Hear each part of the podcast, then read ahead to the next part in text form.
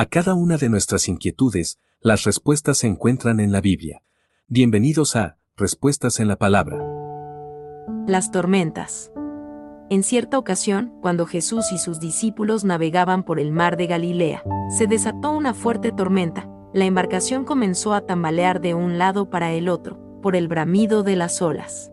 Los discípulos comenzaron a desesperarse y llenos de miedo, despertaron a Jesús, quien tranquilamente dormía en la barca.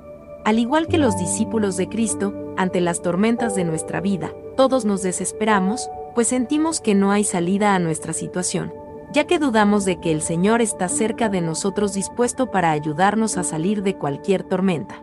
Jesús ante el llamado de alerta de sus discípulos, se levantó y reprendió al viento y a las olas. De repente, hubo una gran calma. Ante las tormentas de nuestras vidas, no tengamos dudas, acudamos confiadamente ante el Señor, él tiene el poder más que suficiente para devolvernos la calma y la paz a nuestras vidas. Mateo capítulo 8 del versículo 23 al 26. Este programa fue una producción de Jesus is Life.